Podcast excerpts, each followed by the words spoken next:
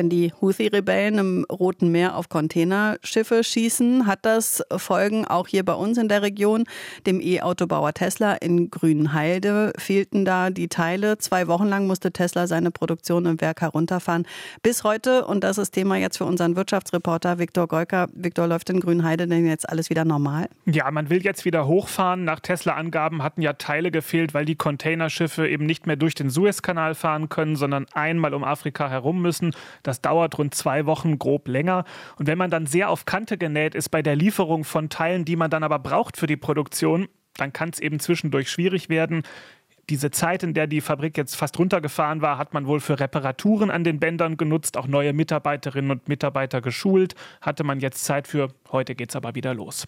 Es gibt zudem Unruhe im Werk. Ausgerechnet die Gewerkschaft, die IG Metall, will die Betriebsratswahl stoppen. Wie kommt das? Ja, das hat auch mit dieser Produktionspause interessanterweise zu tun. Mitte, Ende März soll die Betriebsratswahl stattfinden, aber bis diesen Donnerstag müssen die Beschäftigten ihre Vorschläge für Kandidaten einreichen. Und da wittert die IG Metall eben einen Trick, dass den Mitarbeiterinnen und Mitarbeitern am Ende eben nur wenige Tage bleiben, um das tatsächlich zu tun.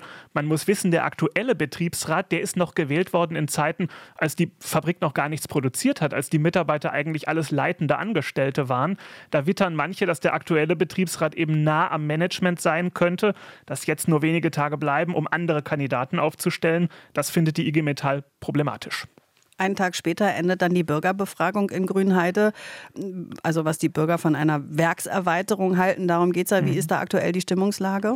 Kann man interessanterweise überhaupt nicht abschätzen, wie die rund 6000 Anwohnerinnen und Anwohner votieren werden.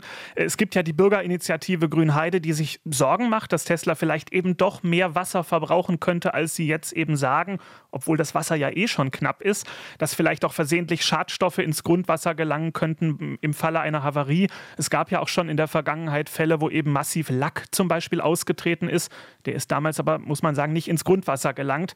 Umgekehrt gibt es aber eben auch eine Kampagne, die sich für Tesla ausspricht von Anwohnerinnen und Anwohnern, weil Grünheide aus deren Sicht eben wieder lebendiger geworden sei. Es gibt jetzt eine bessere Zuganbindung, mehr Restaurants und so weiter. Also wird man schauen müssen, was die Bürgerinnen und Bürger eben bis Freitag jetzt abstimmen.